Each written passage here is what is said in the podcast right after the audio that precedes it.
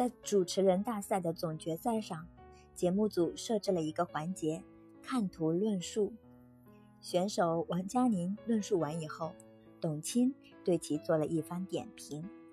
董卿说：“佳宁，你前半程抓住了一个关键词‘对立’，后半程完全可以就着这个对立关系继续深挖。伤害与被伤害，有时候也是对立统一的关系。伤害他人，有时候也意味着……”在毁灭自己，即便你占尽了优势，也不可能是为所欲为的。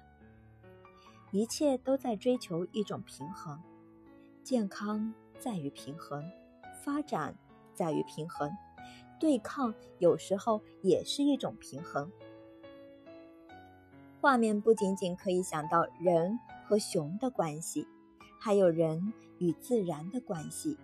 人与世界的关系，人和自我的关系。